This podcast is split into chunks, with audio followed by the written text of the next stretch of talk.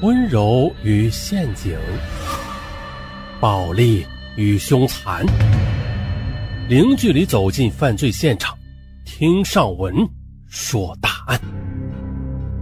本节目由喜马拉雅独家播出。今天啊，上午来说一个案子，这个案子呀是发生在八零年代，在那时候没有天眼，没有 DNA 鉴定。科技也不发达，那个时候要破一起命案，哎呦，难死了！啊，本案呀，就为大家更好的诠释当年的民警啊办理命案的各种困难和艰辛啊，一步步详细的办案流程，一点点的抽丝剥茧，最终案件慢慢明朗化。在这过程中呢，民警们付出的可能是我们大部分人都不曾想到的。好了，废话少说，咱们进入案件主题。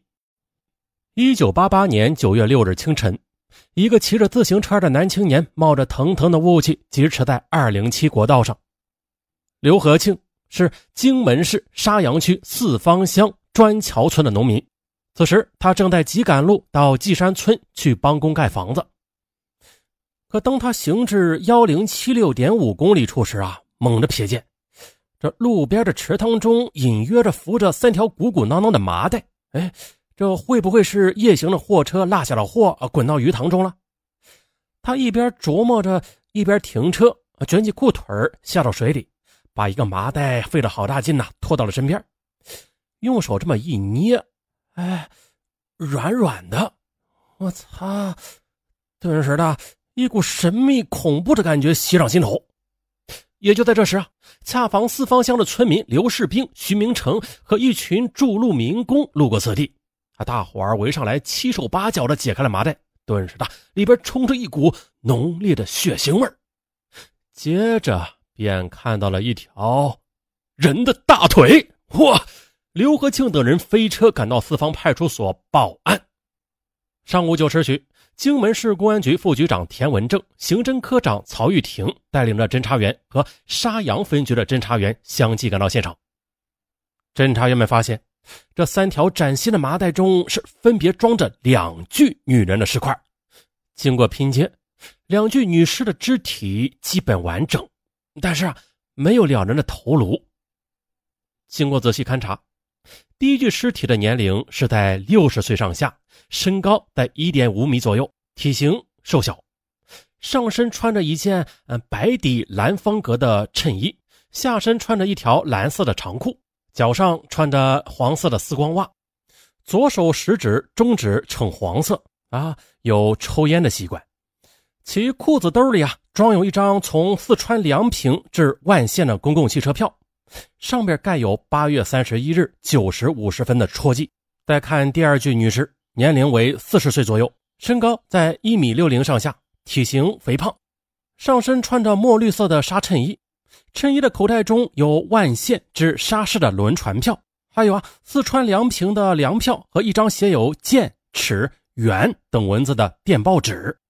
除此之外呢，还有犯罪分子用来包裹尸体的浴巾、白布条和塑料薄膜。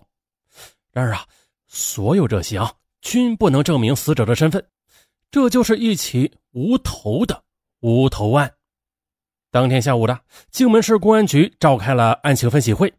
会一直开到深夜，经过反复分析，大家认为：一，从死者的穿着打扮以及身上发现的车船票，还有电报纸上记载的“剑、尺、元”的字样，啊，剑一件两件的剑，尺尺子的尺，元一元钱的元，啊，通过这些字样来看呢，他们可能是系四川境内从事布匹一类生意的人。二，中心现场地处公路的交通要道。过往的行人车辆也比较多，不具备作案条件。也就是说呀，此处不是第一现场。再就是，从死者携带的船票是沙市起点，再加上犯罪分子用来包裹尸块的物品多系棉布条，还有绒布和浴巾等纺织品来看，这杀人碎尸现场可能就是在纺织工业比较发达、距离抛尸现场只有二十多公里的沙市了。也就是说。案犯很可能与纺织业有关。三，罪犯杀人之后有充足的时间肢解、捆扎、包装尸体，而且啊，这尸块表面很干净，因此在室内作案的可能性很大，并且包装均用针线缝合，所以有女人参与作案的可能。四，根据死者胃内食物消化的程度来判断，是饭后两到三小时遇害的。从尸体腐败程度判断了，遇害时间是在五日上午九点到十点。一九八八年九月八日傍晚，由北京开往南昌的幺四八次列车到达了南昌站。二十一时的，南京六组列车员王本道进入了七号车厢接班时，发现这七八九号座位下有一条麻袋，不知道装的是什么。随即向车长张旭报告，于是啊，张王二人便把麻袋拖了出来。将麻袋的扎口绳索给剪断了。哎，这里边还有一个草绿色的帆布袋。再接到里边，哎呀，又露出一个塑料的编织袋。嗯，不太对劲儿。车长张旭顿生一动，赶紧的叫来乘警曾海林。由乘警曾海林打开了最后一层白色的塑料袋，里边竟然装着两颗人头。不好，报警！这警车由远至近，上海铁路公安局南昌分局、南昌市公安局和江西省公安厅接到报案之后，迅速派出刑侦、技侦人员及有关领导赶到现场。经勘查，一号头颅六十岁左右，发长十二厘米，单眼皮有七颗假牙，并呈黄色，与抽烟有关。头部有多处损坏。二号头颅四十上下，头发发长是九点五厘米，单眼皮小鼻子，面部脂肪丰富，整个头皮及颜面的软组织均未见损伤。经法医鉴定了，两名死者的时间是相同的，约有五天左右。一号头颅系脑严重损伤而死，二号头颅系窒息死亡。两名死者均系 O 型血。此外的，包裹两个头颅的，除了麻袋。帆布袋、塑料袋之外，还有旧的单人沙发的枕巾、黄底大花旧双人枕巾，还有灰色的黑影条纹长女裤、白底小红花松紧带，还有女短裤各一条。这是一起特大的杀人碎尸案。于是，一九八八年九月九日，上海铁路公安分局向全国各地公安机关发出了协查通报，并且组织一百五十名铁路公安干警沿着铁路干线全面的展开侦查，以期发现线索。上海铁路公安局的协查通报啊，很快到了湖北省的公安厅，继而又到了荆门市的公安局。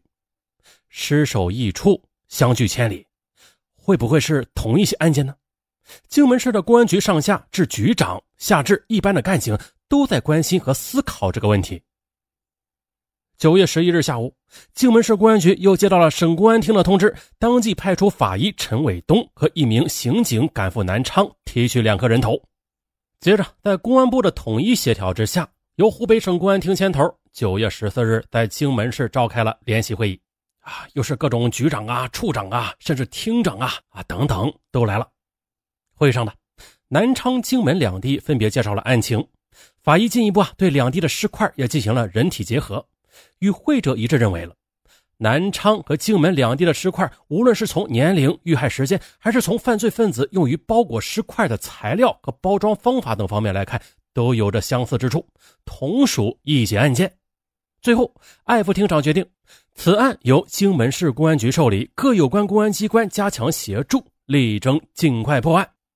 于是，侦查员在接到查明死者身份之后，一路乘船，首先到了四川万县市，在当地公安部门的配合下，访遍全市十余家的旅社，但是啊，均未发现八月底到九月初有一瘦一胖、一老年、一中年妇女投诉。于是啊，又马不停蹄的乘车直奔梁平县。当侦查员向梁平县公安局的干警出示了从死者身上掏出的那张汽车票之后，梁平县公安局马上出动干警，深入各居委会对号入座。侦查员又来到了梁平县的小商品市场，发现了这摊子上有卖与死者身上穿着同样的衣料。于是侦查员上前与商贩们攀谈起来：“你们这些商品都是从哪里进来的？”商贩们说：“哎呀，上货的位置多着呢，有重庆啊，还有宜昌。”沙市、武汉，那你们最近有人去沙市进货吗？哎呀，咋没有啊？有。接着，几个摊贩就扳起手指一算，就举出七八个。那有没有一个四十多岁胖胖的女子呀？侦查员进一步问：“哎呦，一个商贩答：“呃，雷发玉在前几天就下沙市了，啊，还没回来呢。”哦，雷发玉。侦查员又问了一句，确定之后，转身就往公安局走。殊不知的，这时雷发玉的丈夫县煤建公司的会计邹祥珍已经闻讯坐在刑警队的办公室里了。当侦查员出示在荆门境内发现的碎尸照片和遗物时，五十多岁的邹祥珍一眼就认出了，这胖子就是他四十七岁的妻子雷发玉，这瘦子是雷的同母异父的姐姐严家玉，时年六十二岁。邹祥珍痛不欲生。当地派出所同志又马上通知了严家玉在梁平镇职业中学教书的儿子陈平。儿子陈平一见惨不忍睹的照片和遗物，顿时痛哭起来，点头认定是其母亲。